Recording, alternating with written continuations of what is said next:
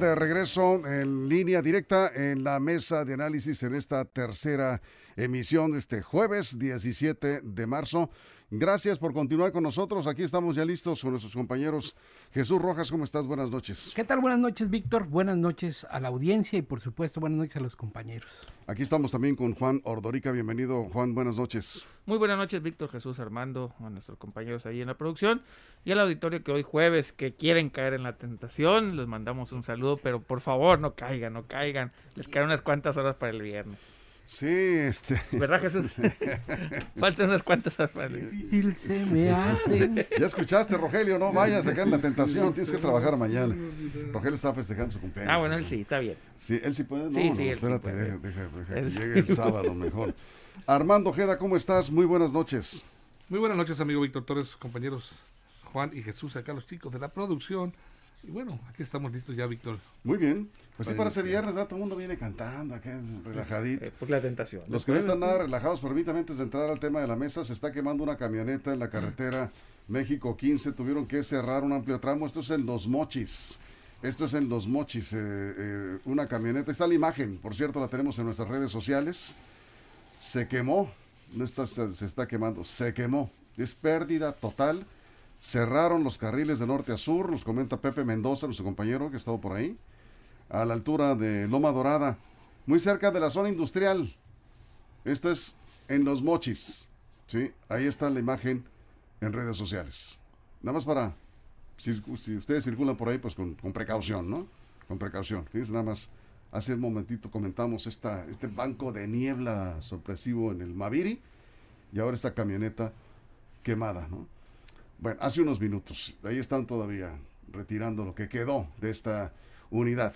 Bien, pues vamos a entrar de lleno al tema y es que empleados de ag- agencias de ministerios públicos, personal de la fiscalía, ¿sí?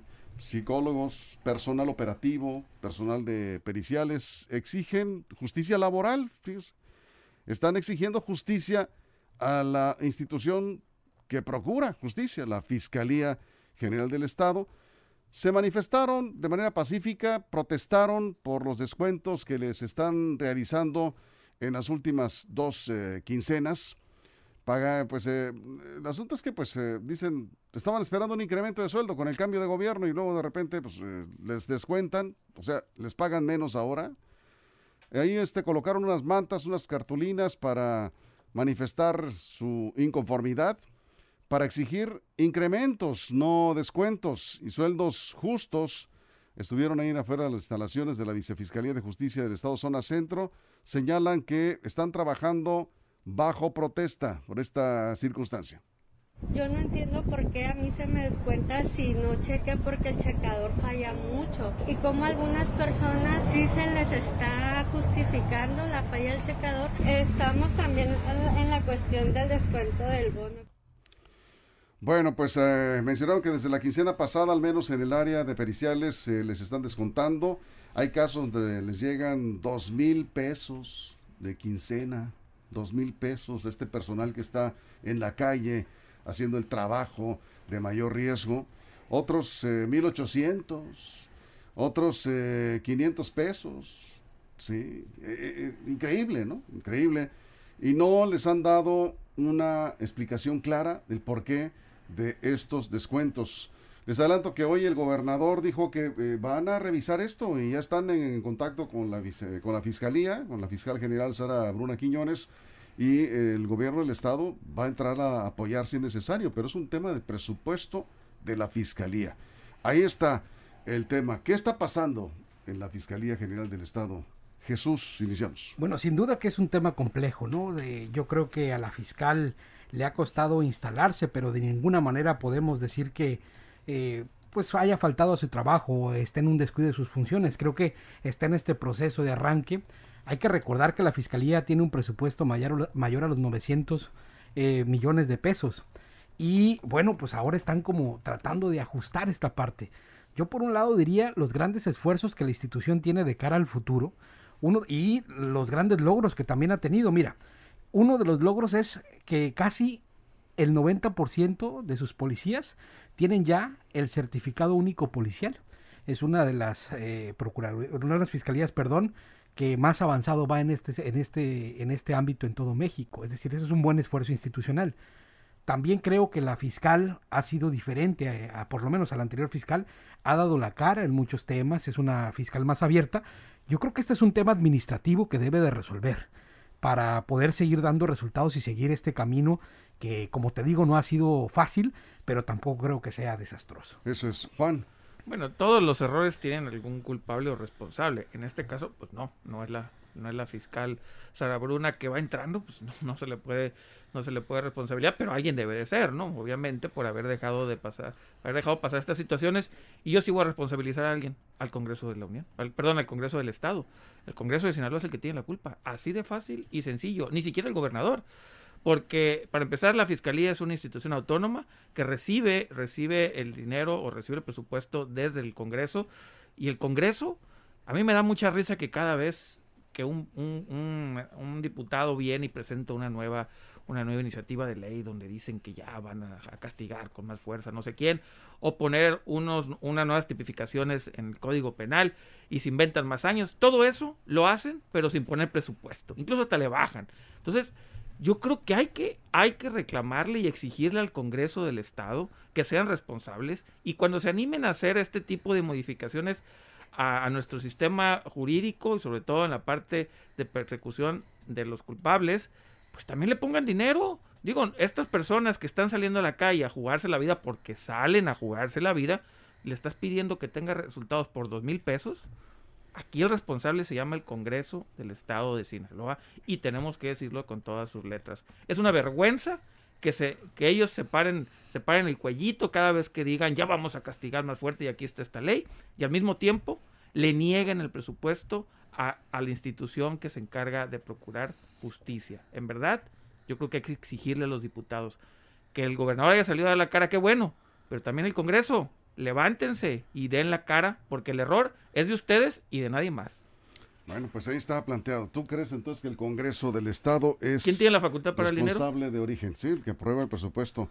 Pero también hay que decirlo, Armando, el Congreso recibe una iniciativa de presupuesto del Ejecutivo. Correcto. Cabo, eh, bueno, aquí hay que aclarar que el presupuesto que, Sí, eh, sí, pero hay consejos de seguridad, Juan. Este, ah, los órganos autónomos proponen su presupuesto. Sí. Y el, Congreso, el Congreso. ¿Le mete tijera? Recorta. Sí. Porque es, un, porque es un organismo autónomo, todos los organismos autónomos, la Comisión de Derechos Humanos. Hay que ver qué tanto eh, interviene, Armando. Tú, tú, tú, estuviste en el Congreso, tienes experiencia también de, de, has, seguido el trabajo legislativo. ¿Qué tanto interviene el Ejecutivo a la hora de los recortes de a los presupuestos que eh, presentan como propuesta los órganos autónomos? Eh, yo creo que no es ajeno a esos. no es ajeno, Víctor. Son, son los diputados de las comisiones los que en base a la fuerza política que traen, que ratas, como se hacen escuchar, son los que en un momento dado intervienen, pero sin la fuerza suficiente para imponer. Ahí en, los presupuestos normalmente los jaloneos se dan entre los alcaldes buscando buscando alianza con sus diputados y también por supuesto a través del gobernador. Ahí ahí está. Yo creo que aquí en el caso de la seguridad es, es, prioritario. A, a, mí, a mí este, se me hace increíble que estén plantándose policías y trabajadores de la Procuraduría, bueno, Fiscalía, hoy, hoy Fiscalía, exigiendo y planteando su eh, pliego petitorio, eh, que aquí está muy, muy, muy, muy claro, lo, exigen homologación salarial, incremento a todos los salarios, por supuesto, mejores condiciones laborales, programa de vivienda y seguro de vida.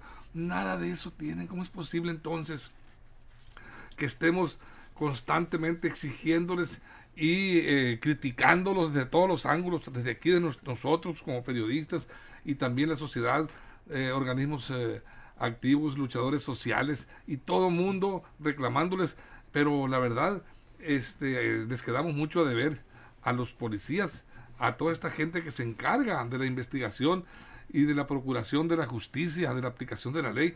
Eh, eh, aquí, en, la, en cuanto a la, a la homologación, ellos quieren, eh, los policías, que se les homologue su salario con los, con los peritos, porque ganan 24 mil pesos mensuales los peritos y los policías ganan 17. Entonces ahí están ellos buscando eso. Qué bueno que el gobernador y la fiscal Sara Bruno Quiñones, Bruna. Sara Bruna Quiñones, perdón, sí tienes razón, este, pues ya dialogaron y el gobernador dice que ya le encargó a través del secretario general de gobierno Enrique Insunza para que dialoguen y pongan y busquen la solución mejor a este gran problema. Es un gran problema. Ojalá que volteen a ver a estos policías, a estos trabajadores, para que se les dé la herramienta salarial, sus, sus prestaciones y entonces sí, este, exigirles el cumplimiento de sus funciones. Eso es. Bueno, eh, yo pregunto de nuevo, Jesús. Eh, ¿es, ¿Es ajeno el Ejecutivo a la hora de que se hacen esos recortes? Eh, Porque creo que, que ese es el tema central, ¿no? El presupuesto. Y, Sí. Incluso el gobernador lo decía. eh, le dice, oye, ¿por qué no es autónoma la fiscalía? Sí, es un tema de presupuesto, de insuficiencia presupuestal. Seguramente no le dieron el presupuesto que propuso la fiscalía. No sabemos, yo no, no conozco el, eh, la propuesta original, si le recortaron, que es lo más probable. Pero ya sabemos, los diputados pues no se mandan solos. Cuando hay un, grupo minoritario y el gobernador es del mismo partido, como ocurrió en la legislatura pasada, normalmente los ajustes a los presupuestos de órganos autónomos vienen desde el Ejecutivo al Congreso del Estado. Sí, y en este trabajo legislativo los diputados tienen que darse cuenta que para que puedan funcionar todas las instituciones pues necesitan recurso presupuestal. El tema es que dudo mucho que eh, la fiscalía tenga lo que merece o lo que necesita, más bien. Sí. Pero también creo que el gasto que se lleva pues tiene que hacerse un, repla- un replanteamiento. Decía la propia fiscal eh, en funciones cuando estaba participando junto con otros más para el cargo, que esa era una de las cosas que se tenía que revisar a fondo, hacia dónde, cómo se administraba, cómo se administraba el ente, cómo se administraba la institución para poder dar respuesta, porque hay muchísimas carencias en la fiscalía. Hay personas de esas de las que se están quejando, por ejemplo, que a veces les toca doblar o triplicar turno, que están, por ejemplo, en una de las áreas eh, recibiendo las o armando, integrando las carpetas de investigación o las denuncias de los ciudadanos, que les toca ver hasta 40 o 50 casos una sola persona, entonces las colas se hacen muy largas. La verdad es que es muy complicado la administración de la, de la fiscalía como tal, pero también creo que el presupuesto a veces no les alcanza porque los diputados pues al final terminan tomando decisiones. Aunque creo que estos 900 millones de pesos son más que el presupuesto del año pasado, pero insuficientes para la demanda que se tiene. Bueno, eh, lo cierto es que no es justo. Estamos hablando de personal operativo, policías investigadores, perici- eh, periciales, en fin. Perito, Ministerio Eh, Públicos. eh, Ministerio Públicos, en fin. Ah, ahorita hay un comunicado de la Fiscalía que vamos a, a dar a conocer, pero no es justo. O sea, ¿cómo con 2.000, 2.500 pesos quincenales, por favor?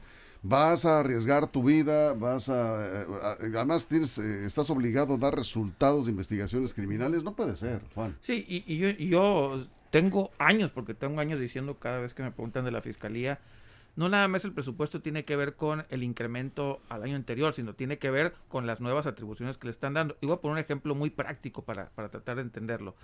Hace dos años, el año pasado, hace dos o tres años, aprobaron esta ley de ciberacoso, del ciberacoso en Sinaloa, eh, para perseguir a todas aquellas personas que, que pues, cometían acoso a través de redes sociales o incluso la parte de pornografía, porque también ya creo que la, tipifica- la tipificaron estatalmente, la parte de contenido también no autorizado de, de pornografía, pero no les están dando el dinero. A ver, necesitas computadores, necesitas equipo especializado, necesitas eh, capacitación, eso es muy caro. ¿Saben cuánto dinero le dieron para eso?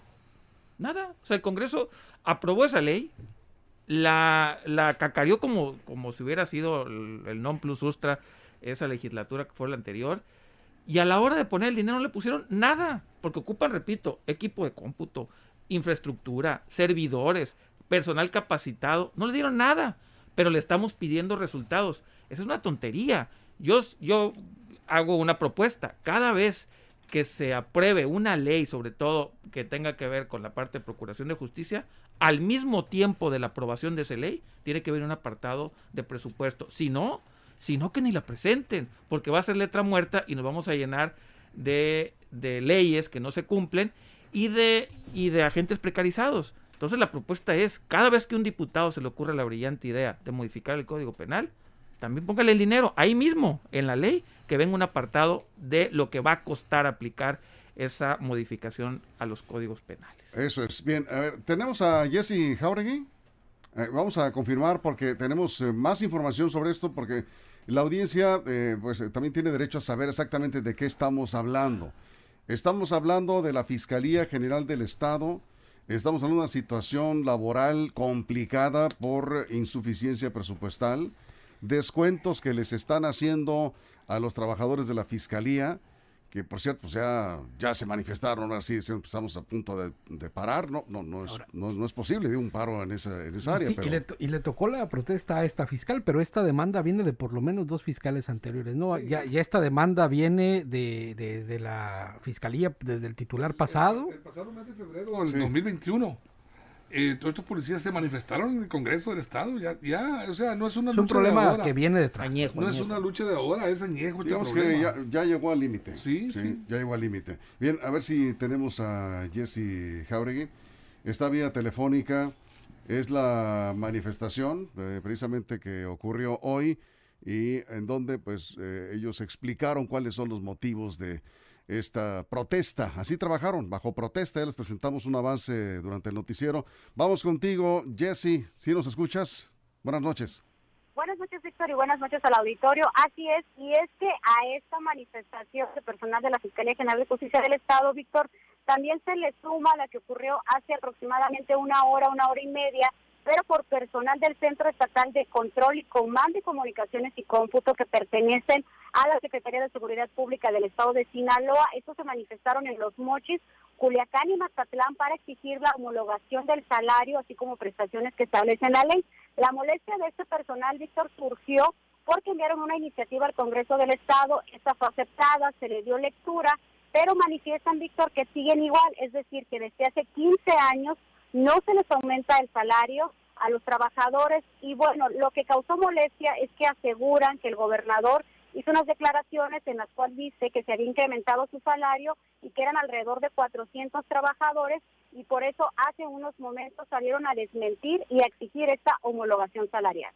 Sí, nos manifestamos allá afuera en las instalaciones un ratito, pero estamos todo el Estado. Todo el Estado, ajá, empezamos en una iniciativa y pues no hubo respuesta a eso. Posteriormente ya está una iniciativa, entonces pues mm, creíamos que sí iba a haber resultados con la iniciativa, pero pues todavía no, no hubo respuesta, pues entonces queremos aumento, nosotros queremos que nos aumenten, pues que a, a nivel nacional como están todos los estados.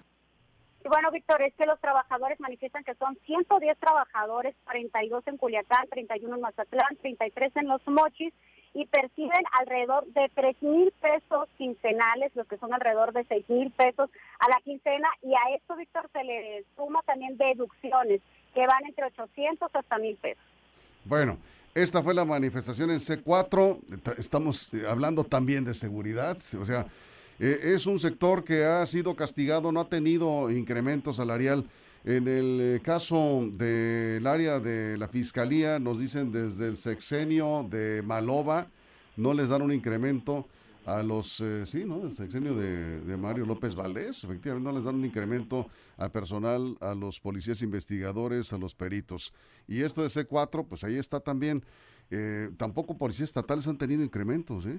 Eh, eh, algo está pasando ahí en el área de seguridad y, hemos visto que los indicadores en muchos delitos han ido a la baja, es decir, el personal está dando su, ha haciendo su esfuerzo y, está haciendo su trabajo. Eh, yo creo que pues, debería aplicarse el gobierno para hacer justicia laboral a esta área, ¿no? Sí, Jesús. Lo bueno es que lo tienen claro y que están haciendo una manifestación, digamos, pacífica sin dejar sus funciones. Creo que esto habla muy bien también del personal que está comprometido. Y digo que lo tienen claro porque justo están hablando de esto, están entendiendo que es un tema presupuestal que está en el Congreso y que se debe de, avanzar, porque a lo mejor, como dicen, la iniciativa está puesta.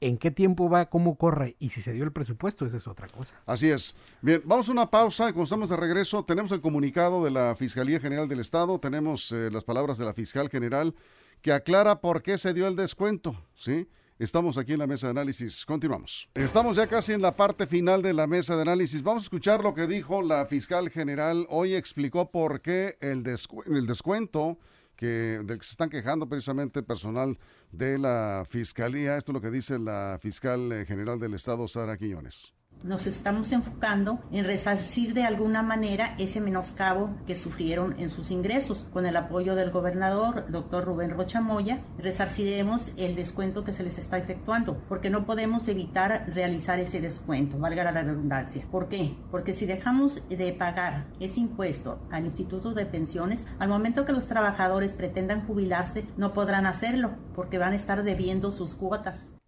Se refería la fiscal general a que ese descuento obedece al cumplimiento de la ley del IPES que ordena que el trabajador aporte una parte de su salario al fondo para el retiro y otra parte al patrón, que en este caso sería la Fiscalía General del Estado. Ese es el descuento al eh, bono mensual. Eh, los trabajadores dicen que no les habían hecho ese descuento. Sí, y de eso es lo que se están quejando. Vamos a verificar esto. Ven. Cerramos conclusiones, 30 segundos. Pues hay que decirlo también de manera clara que, al menos en cuanto a policías estatales, Sinaloa está por encima de la media nacional en cuanto a sueldos. Es decir, por supuesto que merecen más, como bien lo has dicho, los números están ahí, los agentes están haciendo su mayor esfuerzo, pero bueno, Sinaloa está arriba de la tabla en cuanto a los salarios. Y también en capacitación. Eh, Sinaloa va, va bien en ese rubro. Creo que lo que se merecen es más, por supuesto, pero también hay que ver, como dice Emma, cómo se distribuye precisamente esto de los apoyos. Exactamente, Juan. Sí, también Emma nos dice que la evaluación de los policías, el escalafón de los policías por evaluación no se respeta, eso hace que no les lleguen los sueldos que le deben de llegar y que un policía tiene que salir de su casa con la tranquilidad de que su familia, en caso de que él falte, va a tener todas las prestaciones que cubran su, su, su partida. Es algo que vemos, por ejemplo, las vidas de los policías que siguen peleando por estos recursos ¿Cómo va a salir un policía si está viendo que las viudas eh, eh pasan, ex compañeros esto pasa en los municipales, no en la estatal. No, no, ya sé, ya sé, estoy de acuerdo, pero eh, vamos sumando también este problema, de una vez estamos hablando, hacer visible el tema de las viudas de los policías, que, que no, pasa, no pasa eso. Y en el caso, digamos, de los estatales, pues también la parte esta de las prestaciones que no tienen de vivienda, todo eso, imagínense si faltan, también no van a tener estas prestaciones que le puedan dejar a sus familias. Yo creo, yo creo en verdad que se tiene que hacer un esfuerzo. Bien, Armando, cerramos. Definitivamente, eh, vivienda, seguridad social, seguridad de educación para los hijos de los policías fallecidos y para las viudas, una garantía de que por lo menos va a tener ahí un respaldo de parte del gobierno. Son muchas las situaciones que envuelven esta, esta este eh, problemática de la seguridad y en otras áreas también. Pero bueno, habría que esperar la respuesta del gobernador ya se comprometió, ya, hizo el compromiso el, problema. Me parece que este es el, el, mayor reto que va a enfrentar el gobierno de Estado, que tiene que ver con presupuesto, gestión ante el gobierno federal para atender esta situación. Sector salud, educación, escuelas de tiempo completo, seguridad. Oh, bueno, no está si fácil. sigues escarbando ahí no, la llevamos. No, está fácil. Gracias, Jesús. Buenas gracias, noches. Juan. Nos vemos, cuídese mucho. Gracias eh, a nombre de la producción, compañeros reporteros, portal, todo el equipo técnico. Gracias, soy Víctor Torres. Pásela bien.